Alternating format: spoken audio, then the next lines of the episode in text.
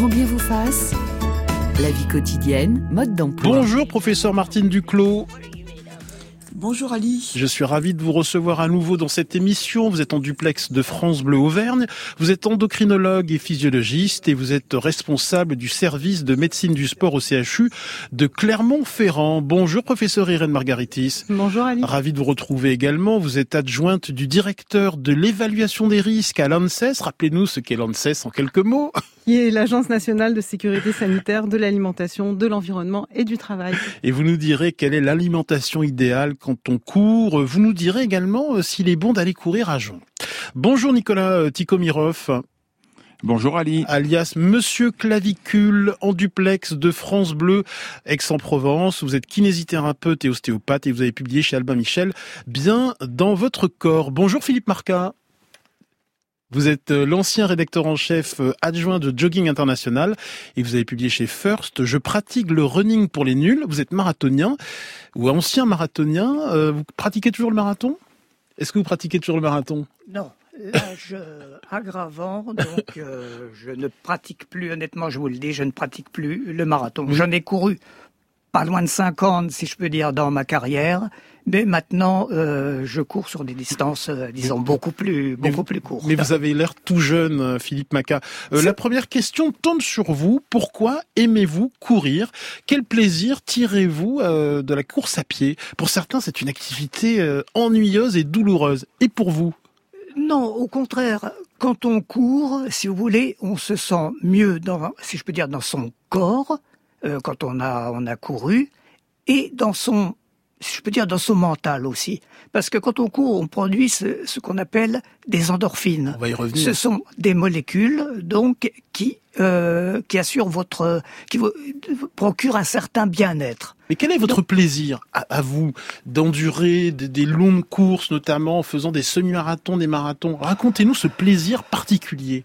C'est un plaisir. En fait, c'est un d'abord un plaisir de courir, comme je vous l'ai dit, parce que vous vous sentez mieux dans votre corps, dans votre dans votre mental. Et puis ensuite, euh, c'est un défi. C'est un défi parce que vous allez euh, essayer de courir d'abord un 10 km, puis un semi-marathon, puis un marathon. Et ensuite, euh, comme tous les coureurs, ben vous allez essayer de battre votre record sur, sur toutes ces distances. Nicolas Tikomirov, pourquoi éprouvez-vous du plaisir à courir? Je vous ai vu dans certaines vidéos, euh, vous pratiquez la course à pied. Racontez-nous un petit peu. C'est ça, bah, c'est un challenge, vraiment, il faut le voir comme ça. On va essayer de vraiment de, de se challenger, d'aller de repousser les limites de notre performance euh, physique. Et, euh, et puis aussi, on est quand même en communion aussi un petit peu avec la nature. Quand on fait du trail, on, peut courir avec des amis, donc euh, c'est quand même quelque chose qui se partage aussi. Donc c'est vraiment, moi, je, je, prends beaucoup de plaisir à être dehors et, et, pouvoir voir des beaux paysages et en même temps me, me, me surpasser. Professeur Martine Duclos, vous pratiquez la course à pied? Euh, je pratique encore un peu, mais surtout j'ai maintenant, en vieillissant aussi, euh, je préfère alterner, c'est-à-dire euh, à la fois faire un peu de finesse, de, de la rando, du tennis parce que les articulations commencent à faire un petit peu mal de temps en temps. Alors dans cette émission, professeur Martine Duclos, euh, nous invitons régulièrement les auditeurs à bouger, à pratiquer une activité sportive. Comme la marche, courir, euh, c'est une activité qui ne coûte pas cher, toute simple. Euh, on évoque souvent des raisons santé pour s'y mettre. Pourquoi courir est-il bénéfique pour notre état de santé général? Ah, bah, alors là, tout simplement parce que, en fait, euh, vous imaginez bien que quand vous courez, vous allez augmenter euh, vos besoins en oxygène. Donc, en fait, tout votre organisme va s'adapter, donc ça passe par la respiration, ensuite par le cœur qui va s'adapter. Alors là, les adaptations sont pas forcément très importantes, mais ce qui est plus important, c'est tous les petits vaisseaux, les, ce qu'on appelle les micro-vaisseaux, les capillaires, qui vont aller aux muscles, qui eux vont se multiplier. Et puis dans, dans le muscle, en fait, il y a les usines métaboliques que sont les mitochondries qui vont aussi se augmenter de taille, se multiplier, avoir plus d'enzymes. Et in fine, en fait, votre muscle va s'habituer, en fait, va devenir de plus en plus performant, si on peut dire. Et en plus, vous allez habituer votre organisme à plus utiliser les graisses à des fins énergétiques euh, plutôt que le, les glucides. Donc en fait, vous allez apprendre à avoir un, un organisme euh, qui est capable d'utiliser euh, les graisses plutôt que de les stocker. Donc en fait, ça diminue mmh. tout ça, les, les facteurs de risque cardiovasculaire plus les effets aussi sur le cerveau, hein, ça, ça favorise les connexions cérébrales, les effets sur le bien-être, ça a bien été dit, ça diminue le stress, donc c'est pour ça que en fait vous vous sentez bien à la fois simplement à, la suite d'un exercice, et puis il y a les effets de l'entraînement, de la répétition, qui vont en fait potentialiser tous les effets de la répétition des exercices. Arrêtons-nous sur la santé cardiovasculaire. Pourquoi ça améliore la santé cardiaque, euh, notamment le, le rythme cardiaque? Et si on est atteint d'hypertension artérielle, d'insuffisance cardiaque, est-il conseillé ou pas de se mettre ou de se remettre à la course à pied? Alors, insuffisance cardiaque, non, quand même pas. Parce que là, euh, je veux dire que les limites respiratoires sont que, enfin, et surtout de, de, de, de performance cardiaque font qu'on va pas mettre les gens à la course à pied. Par contre, on va les mettre à la marche à pied, mhm. qui peut être de plus en plus rapide. Euh, quand on a des problèmes, effectivement, d'hypertension artérielle, effectivement, c'est bien montré, parce que souvent, quand on est, on a une hypertension artérielle, on a les vaisseaux qui sont un peu rigides. Et en fait, l'activité physique va permettre de, euh, de restaurer au niveau de ces vaisseaux ce qu'on appelle une compliance, c'est-à-dire une capacité à se dilater euh, pour justement augmenter le flux artériel. Et puis d'un autre côté, comme l'hypertension est un facteur de risque cardiovasculaire, ça diminue les autres facteurs de risque cardiovasculaire. Vous avez justement un taux de glucose qui est meilleur, un taux de cholestérol qui est meilleur, et puis une fréquence cardiaque au repos qui diminue. Donc tout ça, vous allez économiser votre cœur euh, parce qu'effectivement, il va travailler moins à l'effort. Et puis, il y aura moins d'autres facteurs de risque cardiovasculaire. Même chose quand vous avez fait un infarctus du myocarde. Euh, que la première chose que l'on fait en réhabilitation cardiaque, c'est qu'on va vous mettre sur un vélo, on va vous apprendre effectivement à faire de l'exercice, savoir à quelle fréquence cardiaque vous ne devez pas quelle fréquence cardiaque vous ne devez pas dépasser. Puis après, effectivement, vous pouvez très bien vous mettre à, la marche à pied, en, euh, pardon, à la course à pied, en respectant effectivement euh, une certaine intensité. Pouvez-vous nous préciser en quelques mots ce qu'est la fréquence cardiaque et comment on la calcule? Ah, la fréquence cardiaque, bah, c'est le, rythme auquel votre cœur bat. Mhm. Alors pour le calculer, bah, vous mettez la main soit sur le poignet, mais quand le cœur va vite, c'est pas évident. Mhm. Le plus simple, c'est de le mettre au niveau du cou, au niveau des carotides, mhm. donc juste sous les oreilles. Vous mettez vos trois doigts, et puis là, vous, vous comptez, vous prenez 20 secondes sur votre, sur votre montre, et vous comptez le nombre de battements sur 20 secondes et vous multipliez par 3. Et vous avez votre euh, nombre de battements par minute. Alors on a dit que la course à pied était bonne pour le, moral. Par quel mécanisme précis euh, la course à pied contribue à, baisser le stress chronique, à améliorer notre bien-être? On parle souvent de ces fameuses endomorphines euh, qu'a évoqué Philippe Maca. Expliquez-nous comment ça fonctionne et au bout de combien de temps ressent-on les effets de ces endorphines, de ces hormones? Alors les endorphines, c'est bien, mais il y a beaucoup plus que ça. Hmm. Euh, ça augmente la sérotonine, ça augmente la dopamine, qui est vraiment euh, le messager du plaisir. Donc ça, c'est un effet de neurotransmetteur, si vous voulez, de messager. Et puis ça agit sur plein de zones cérébrales, c'est-à-dire que ça va allumer les zones cérébrales qui sont impliquées dans le plaisir, et à l'inverse, ça va éteindre toutes celles qui sont impliquées dans le stress, l'anxiété. Donc vous voyez, c'est doubles effets. Et puis, de façon chronique, on sait qu'on a une, zone qui est impliquée dans l'humeur, c'est l'hippocampe. Et on sait que quand on est très stressé, le, le volume de l'hippocampe diminue. Eh bien, à l'inverse, quand on répète l'activité, donc quand on s'entraîne, eh bien, on voit le volume de l'hippocampe qui augmente. Donc, ça veut dire que là-dedans, vous avez plus de neurones. C'est une zone où les neurones continuent à se multiplier, même chez le sujet adulte. Donc en gros, c'est comme si vos neurones repoussaient parce que effectivement, euh, l'ambiance hormonale, mmh. métabolique et les messagers font que, eh bien, euh, cette, cette zone, elle va pouvoir repousser. C'est un peu comme des plantes qui ont été bien arrosées et mmh. arrosées régulièrement. Alors à partir de quand? Alors il y a l'effet aigu, c'est immédiat. Enfin, c'est immédiat. Non. Euh, c'est généralement quand les gens ont pris l'habitude de s'entraîner. C'est-à-dire que si vous n'avez pas fait euh, de course à pied depuis euh, 10 ans et que vous mmh. vous mettez à courir, souvent la première séance, elle est un peu dure. Et en gros, il faut 2-3 mois pour que, au, cours d'un exercice, vous vous sentiez bien. Et pour avoir vraiment des effets de l'entraînement, c'est ça. C'est en gros 8 semaines. mais à condition de ne pas faire n'importe quoi. Vous confirmez, Philippe Maca? Oui, oui, je confirme euh, tout à fait que donc il faut quand même un plusieurs semaines avant de, de, de, se remettre, de, retrouver le, le, le, bon rythme. Comment ne pas se décourager justement quand on s'y remet, que c'est difficile euh, et on se dit bon allez à quoi bon euh, continuer, ça fait mal quand même de courir, en tout cas dans les premiers temps.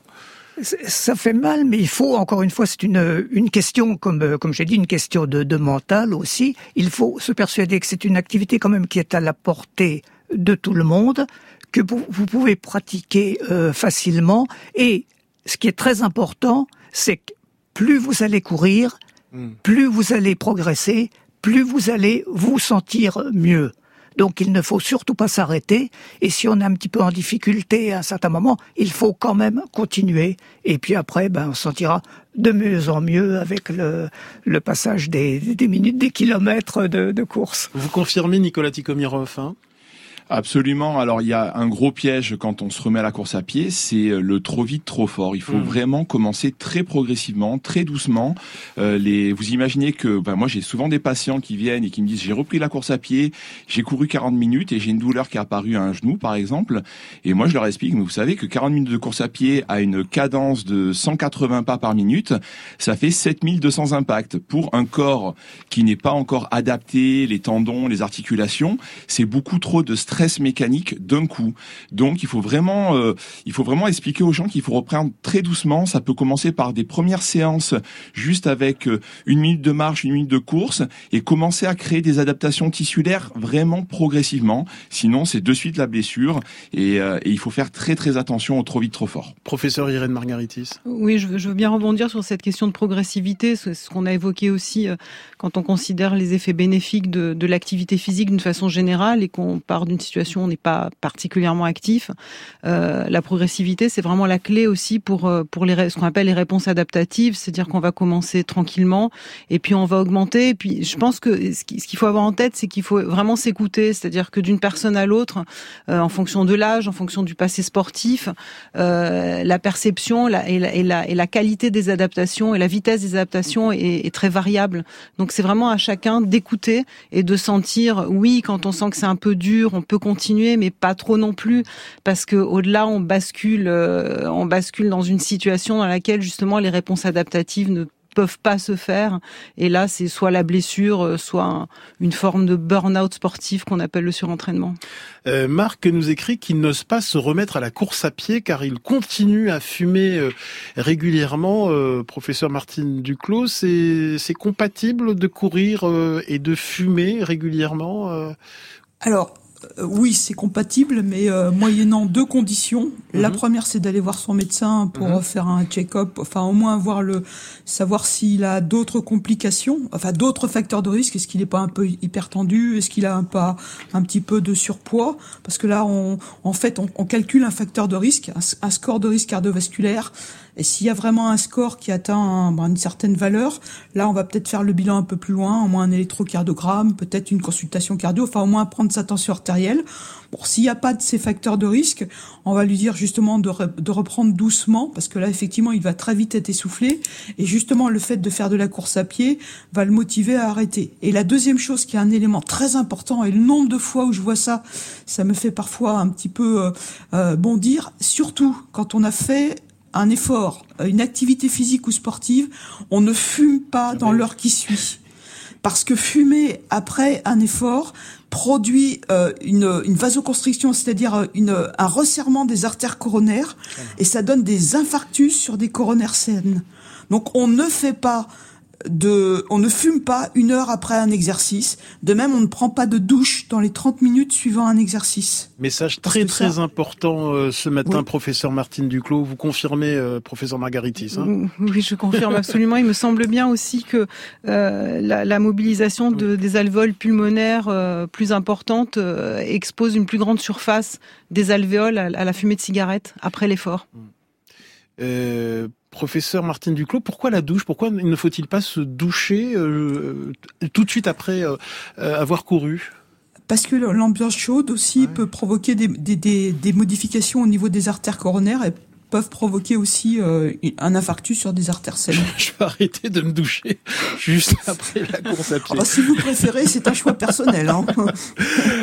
en tout cas, Philippe Maca, vous, vous devez bien dormir parce que ça fait, ça, contribue à un bon sommeil de courir très régulièrement. Hein. Vous vous confirmez à titre personnel?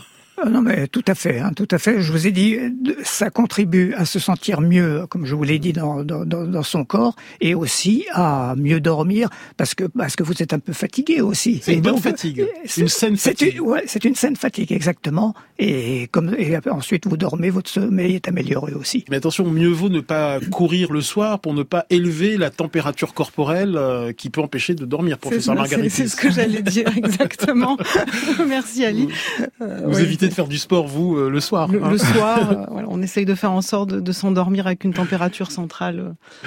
Philippe Maca, dans votre livre, vous dénombrez quelques excuses pour ne pas aller courir. J'en ai dénombré, j'en ai retenu cinq.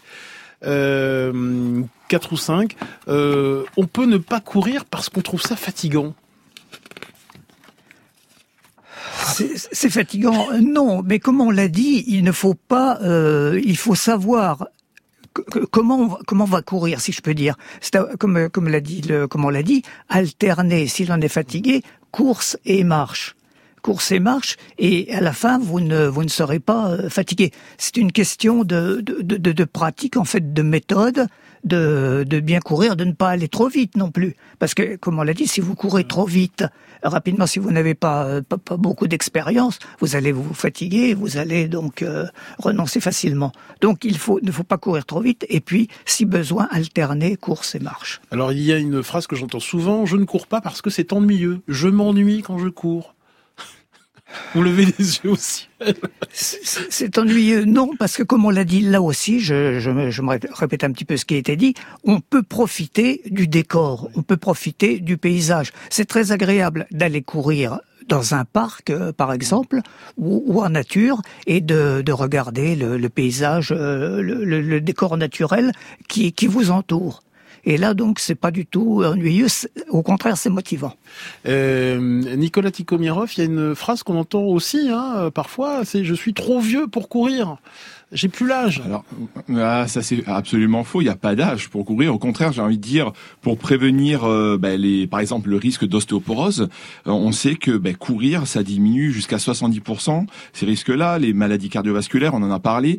Donc, euh, non, il faut juste être très progressif et ne pas hésiter à se faire accompagner par un professionnel, quelqu'un qui a été formé, qui a été spécialisé dans dans la prise en charge ou des blessures ou de l'entraînement en, en course à pied, pour pouvoir mettre en place un programme et le suivre tout simplement. Les gens, en fait, on, on disait tout à l'heure, euh, les gens doivent écouter leurs signaux, s'écouter, mais en fait, euh, quand on leur dit, bah, il va falloir courir euh, que 6 minutes avec une minute de course et une minute de marche, ils, ils rigolent, ils disent, mais c'est une blague, ils se foutent de, ils se foutent de moi, en fait.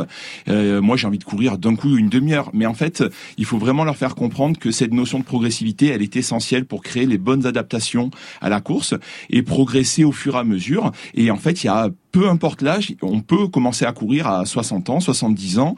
Il faut juste mettre en place les bons comportements euh, d'adaptation et de protection au niveau de la course à pied. Voilà une bonne nouvelle en ce début de semaine. Euh, Irène Margaritis. Et, et aussi la, la, technique de course, on se rend compte que souvent la blessure vient du fait que euh, on pense savoir courir, mais courir c'est une c'est complexe.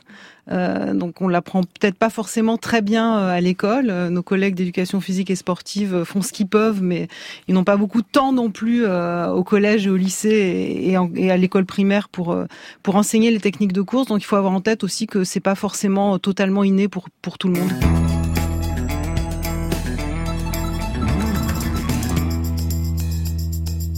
Un des conseils pour se remettre euh, ou se mettre à la course à pied sans se blesser en préservant ses articulations. Toutes vos questions au 01 45 24 7000 et sur l'appli France Inter. Racontez-nous pourquoi vous courez. Je trouve que c'est bien de bouger, ça fait euh, une chaleur dans tout le corps, euh, on se sent très bien après. C'est dur pendant 10-20 minutes et ensuite ça va mieux. Quoi. Et puis euh, à la fin on se sent bien. Après une journée de travail, voilà, ça permet d'évacuer, de... tout le stress de la journée il part. On se vide la tête en fait, on pense à rien et on est très surpris que les gens bah, continuent. Elles sont hors de contrôle. Extrait de France 3 Grand Est en 2019 et nous accueillons Nadine. Bienvenue Nadine. Oui, bonjour. Alors vous, vous êtes euh, une coureuse depuis longtemps? Non, non, pas du tout. J'ai euh, j'ai 60 bientôt 61 ans et je me suis mise à la course à 55 ans, ah, donc il y a 6 ans. Racontez-nous le déclic, tiens. Pour tous ceux qui, par exemple, ont plus de j'avais 50 ans une et n'osent pas s'y qui- mettre.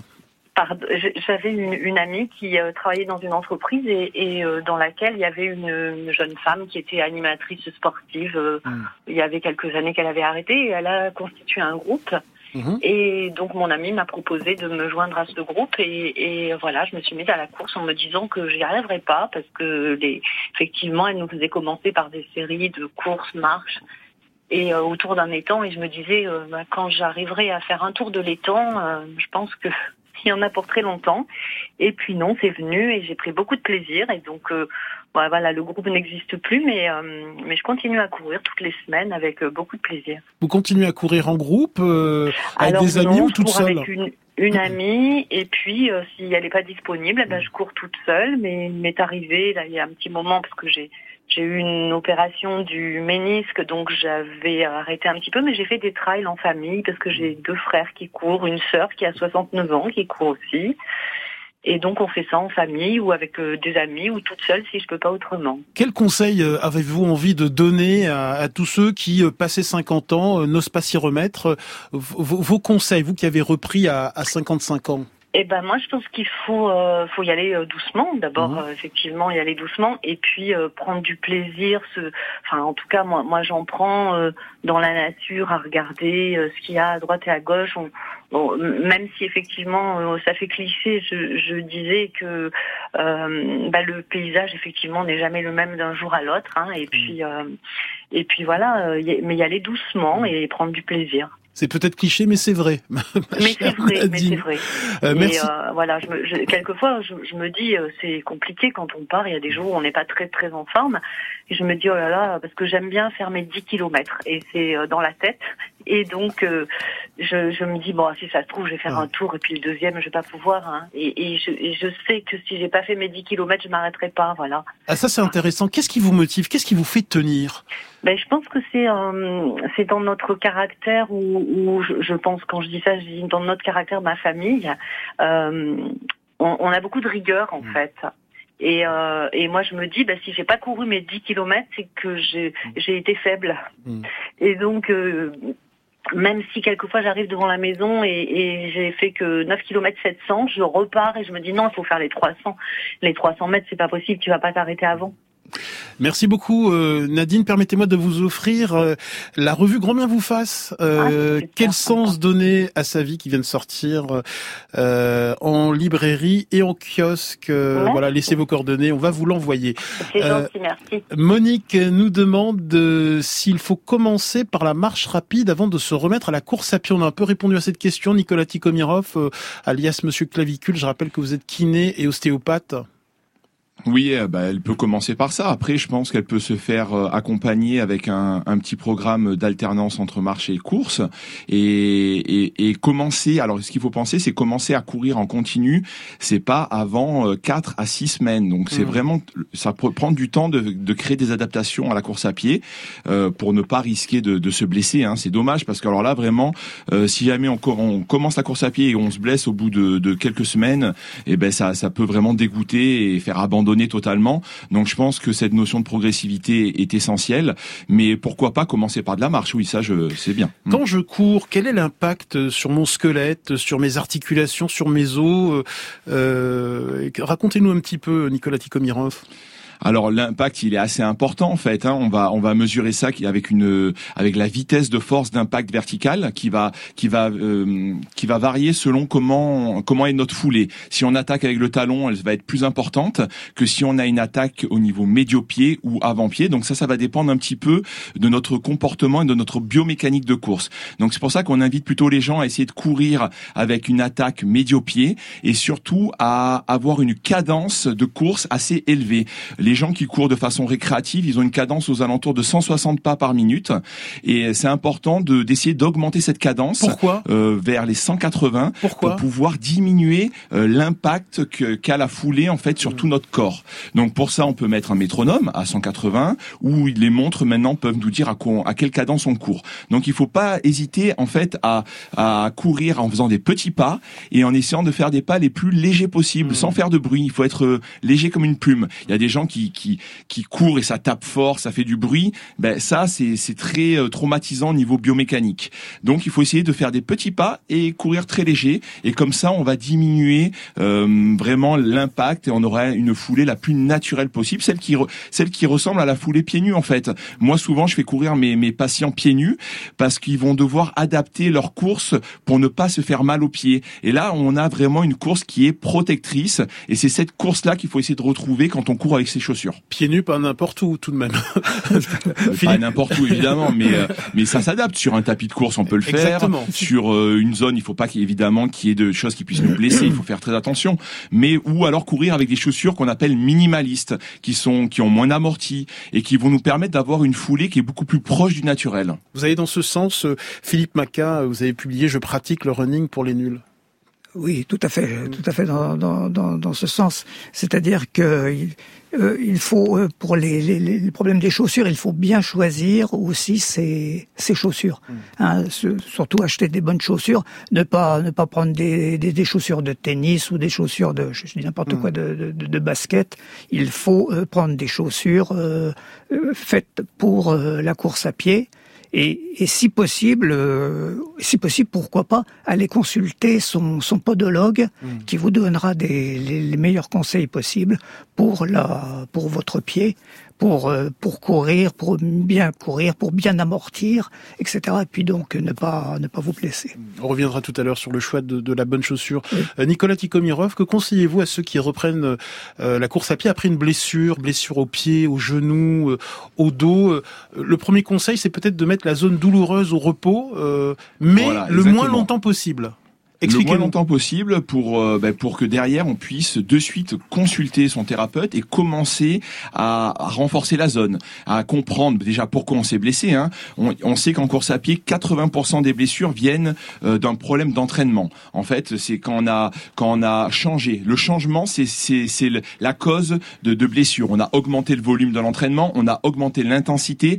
on a augmenté le dénivelé de façon trop rapide, trop soudaine, et on s'est blessé. Donc déjà, ça il faut l'identifier et ensuite mettre en place avec son thérapeute, donc euh, un kiné par exemple, euh, qui est spécialisé dans la prise en charge des blessures en course à pied, pour faire du renforcement musculaire, trouver une activité de transfert, faire une modulation de l'entraînement, voire faire une analyse de course pour voir euh, quelle est la quelle est la foulée, quelle est la cadence, pouvoir faire des petits changements de paramètres pour pouvoir remettre la personne sur les bons rails et qu'elle puisse reprendre son activité. Professeur Martine Duclos, chef du service de médecine du sport au CHU de Clermont-Ferrand. Oui, et puis au-delà de, au-delà des chaussures et de la technique, pensez simplement à s'hydrater, mmh. hein, parce que voilà, euh, on doit boire avant, euh, boire pendant et boire après. Ne pas oublier de boire après aussi. Euh, et puis aussi, alors on en voit encore peut-être de moins en moins, mais j'en vois encore. Euh, voilà, le bon habillement et le bon habillement, c'est pas mettre euh, euh tenue kawaii complète quand il fait chaud, mmh. en se disant je vais perdre 2 kilos. voilà, si on perd 2 kilos de sudation, c'est l'eau. on est fait de 70% d'eau, et bien sûr on va avoir soif après et on va récupérer ça. Mmh. Donc voilà, des, une, une, vraiment être habillé pour de façon en été, bah, un short et un t-shirt respirant des, des t-shirts techniques. Hein, et puis l'hiver, on s'habille et on se met un bonnet sur la tête. On perd 50% de la chaleur par, au niveau de la tête, euh, les doigts. Et pareil, on court pas quand il fait. Euh, bah je oui. vois des fois des gens, il fait, il fait 0 degré, ils sont en short et t-shirt. Non, euh, on, on court pas pour perdre du poids. Ou alors euh, on voit aussi euh, les beaux jours reviennent, on voit aussi euh, des, des personnes de 40, 50 et plus qui et même moins mais qui courent en plein cagnard, en plein soleil entre midi et 16 heures. évidemment, on évite ça, professeur Duclos, on évite de courir à ces heures-là. Oui, c'est évident, on le voit encore souvent. Vous avez tout à fait raison. Malheureusement, je dis c'est évident, mais le bon sens n'est pas toujours mmh. bien bien appliqué. Il faut savoir qu'on est, on peut on est assez doué pour euh, pour lutter contre le froid. Par contre, on a des mécanismes qui sont pas forcément très efficients mmh. pour lutter contre la chaleur. On a la transpiration, mais on a quand même des limites. Et quand la température corporelle augmente, euh, le risque c'est le coup de chaleur. Et on peut on peut décéder d'un coup de chaleur. Donc euh, surtout quand on n'est pas très entraîné. Quand on est très entraîné, le volume sanguin augmente, donc ça nous aide effectivement à lutter contre la chaleur. Mais quand on reprend l'entraînement, euh, non. Donc bien sûr, on, on, on, prévoit quand il fait chaud. On, on s'entraîne plutôt tôt le matin ou tard le soir mmh. et on reste à l'ombre. Euh, professeur Irène Margaritis, que manger avant et après une sortie? Quelle est l'alimentation idéale? Faut-il forcément manger des pâtes, du riz la veille d'une sortie? Alors c'est amusant la question qu'on se pose, c'est ce qu'on mange avant, pendant et après, mais pas le reste du temps. c'est vrai, vous avez raison. Alors, on commence déjà le reste du temps oui. euh, par s'alimenter euh, de façon équilibrée. Alors bon, les, les, les repères, les repères alimentaires, euh, que ce sont les repères du PNNS sur lesquels on, on, programme national nutrition, santé, euh, qui euh, qui donne des repères pour ce qu'on appelle la population générale. Donc d'un mhm. seul coup, quand on est sportif, on considère qu'on non non on n'appartient plus du tout à cette cette catégorie et donc tout est très différent. En fait, mhm. pas vraiment. Euh, c'est la même chose, mais on adapte un peu. C'est-à-dire qu'en fonction de en fonction du volume d'entraînement, je dirais, les adaptations sont plus ou moins importantes. C'est-à-dire que de façon euh, chronique, euh, on va parler après de l'avant pendant après. De façon chronique, on va plutôt pencher vers des glucides. Euh, c'est très c'est très résumé. Hein. Euh, on va on va maintenir globalement euh, ces apports en, en, graisse, en lipides, en matière grasse, et puis euh, de façon assez naturelle parce qu'on va manger plus justement parce que la dépense énergétique est plus importante. Donc pour une balance énergétique équilibrée, ben, on va manger plus. Donc comme on mange plus, on va apporter de façon mécanique plus de protéines. Euh, si on mange proportionnellement plus euh, les mêmes choses. La veille, le plat de pâtes, le plat de riz. Euh, oui, alors la, la veille, ce qui, est, ce qui est bien de toute façon, c'est de partir en étant, en ayant ce qu'on appelle ces stocks de glycogène les plus élevés possibles. C'est-à-dire Donc on en a, ce, sont, ce, ce sont des glucides avec une certaine configuration qui vont nous permettre de tenir le coup pendant l'effort.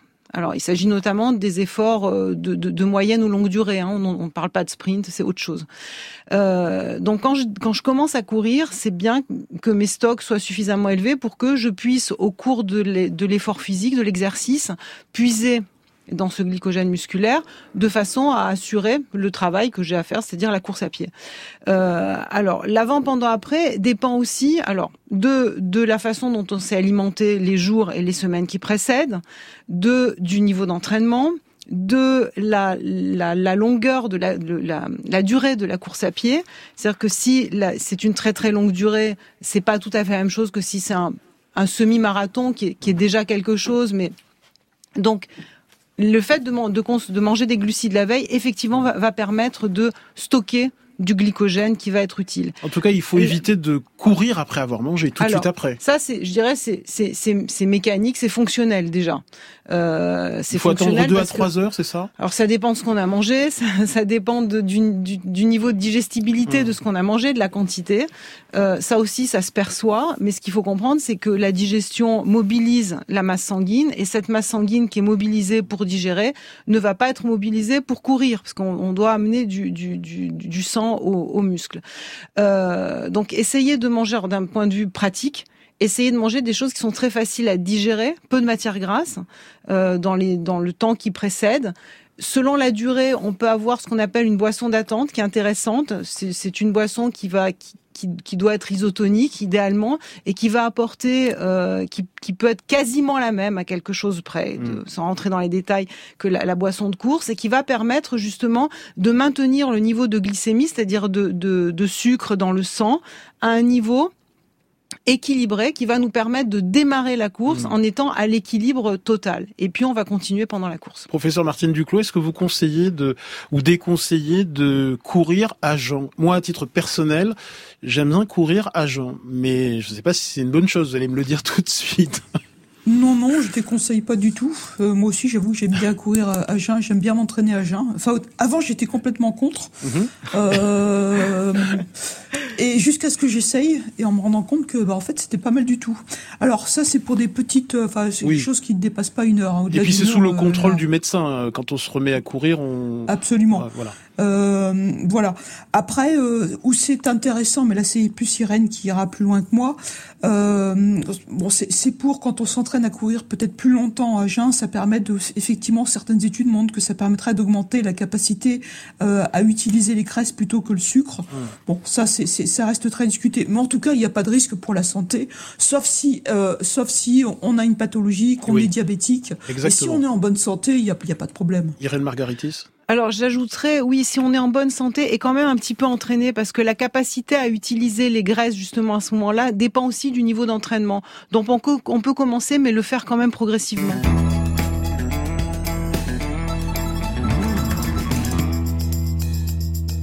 Et ce matin, des conseils pour se mettre ou se remettre à la course à pied sans se blesser en préservant ses articulations. Manu nous dit, euh, je me suis mise à la course à pied après un cancer du sein il y a deux ans. Cette maladie a été un déclic. Il fallait que je prenne soin de moi. J'ai mis six mois pour courir 5 km. Désormais, je cours 15-20 km par semaine. Bravo. Et je ne pourrai plus m'en passer. Cette pratique fait partie de mon hygiène de vie. Et j'ai porté mon premier dossard le 1er mai dernier pour un trail de 10 km. Euh, beaucoup de questions qui vont dans le même sens. Rosemary euh, qui nous dit euh, j'ai toujours beaucoup de courbatures même après un entraînement régulier. Avez-vous un conseil euh, Nicolas Tikomirov alias Monsieur Clavicule? Ben, alors, comme je l'explique dans mon livre euh, sur les courbatures, il n'y a pas de, de, miracle en fait. Hein. Les étirements ne permettent pas d'éviter les courbatures. Ça, la littérature scientifique est claire mmh. là-dessus. Maintenant, on en est sûr. Donc, il faut il faut respecter une bonne hydratation après sa course. Euh, les rouleaux de massage, les automassages peuvent faire du bien, mais c'est vraiment un effet à court terme. Euh, quand la meilleure façon d'éviter les courbatures, c'est d'avoir un entraînement de qualité pour pouvoir repousser au maximum, et eh ben euh, la survenue de ces courbatures. Si on est bien entraîné, qu'on s'entraîne régulièrement, en général, on a un corps qui est bien adapté et on a moins de courbatures. C'est vraiment le meilleur conseil, c'est de bien s'entraîner parce que sinon il n'y a pas de, de méthode miracle. Mais l'hygiène de vie, bien dormir, bien s'hydrater, faire un peu d'automassage, c'est ce qui semble le, plus pertinent. Euh, beaucoup de questions aussi qui vont dans le même sens, euh, d'auditeurs qui sont essoufflés. Euh, comment réduire cet essoufflement? L'idée, c'est peut-être de pouvoir parler quand on court. C'est la, c'est la bonne cadence, Nicolas Tikomirov. C'est, c'est un repère? La bonne. Alors déjà, il faut, il faut respirer calmement. Il faut mmh. pas. On, des fois, on voit des gens qui, qui essaient de trop intellectualiser mmh. leur respiration. C'est pas bon. Plutôt respirer calmement. Et évidemment, si jamais on court trop vite, on a trop d'intensité, on va avoir le rythme cardio-respiratoire qui va un peu s'emballer. Et là, c'est là que peut apparaître des points de côté, qu'on a du mal à, maîtriser son sa respiration. Donc, il faut juste diminuer un peu l'intensité, courir un peu moins vite, euh, en essayant de garder la, de garder la bonne cadence, donc en, continuant de faire des petits pas, comme j'expliquais tout à l'heure. Mais euh, mais voilà, il n'y a pas de là-dessus, euh, il n'y a pas aussi de, de technique vraiment particulière. Juste essayer de respirer calmement et profondément. Euh, Franck nous demande quelle est la bonne manière de courir. Faut-il attaquer sa course avec l'avant du pied ou en posant d'abord le talon? Vaste question. Je suis pas sûr qu'on trouve une solution là ce matin. Euh, Philippe euh, Maca, vous qui avez publié Je pratique le running pour les nuls, euh, vous avez une réponse à cette question, à cette interrogation? Non, euh, non, pas tellement. Je, Merci. Je, ne pense, je ne pense pas. Il faut euh, euh, courir comme, euh, comme vous vous sentez bien. De façon intuitive. De, façon intuitive. Voilà, exactement, de façon intuitive. Nicolas Tikomirov. Alors c'est vrai, il faut pas intellectualiser sa, sa foulée, sa course. Par contre, la science nous montre quand même à l'heure actuelle que l'attaque talon a beaucoup plus de répercussions mmh. sur tout l'ensemble de notre corps. Hein. Donc euh, ça peut être problématique euh, pour euh, pour nos articulations et tout ça. Donc la foulée idéale serait plutôt une une attaque médio-pied quand on pose le pied à plat, voire sur l'avant-pied. Donc c'est comme ça qu'on a une vitesse d'impact vertical qui est la plus faible, donc qui aura le moins de répercussions biomécaniques sur notre corps. Philippe Paca, vous dodeliner. Non, non, parce que c'est quand même euh, très compliqué, si vous mm. voulez. Je crois qu'il faut, comme j'ai dit, il faut courir de façon, euh, de façon intuitive, euh, voilà, pour, pour ne pas prendre trop de, trop de risques non plus. vos conseils pour bien choisir sa chaussure, ses chaussures de course, faut-il forcément investir dans des chaussures très coûteuses, Philippe Maca Non, je pense pas. Enfin, de toute façon, il faut surtout, comme comme je l'ai dit tout à l'heure, investir dans des chaussures de course à pied et non pas prendre des, des chaussures des baskets, de, des tennis, Des, des, baskets, voilà. Donc, le, selon, il faudra déterminer si vous êtes pronateur, supinateur. Ça veut dire quoi, oh là, là Pronateur, Alors, supinateur. pronateur, c'est votre pied qui bascule vers l'intérieur. Supinateur, c'est le contraire, il bascule vers l'extérieur.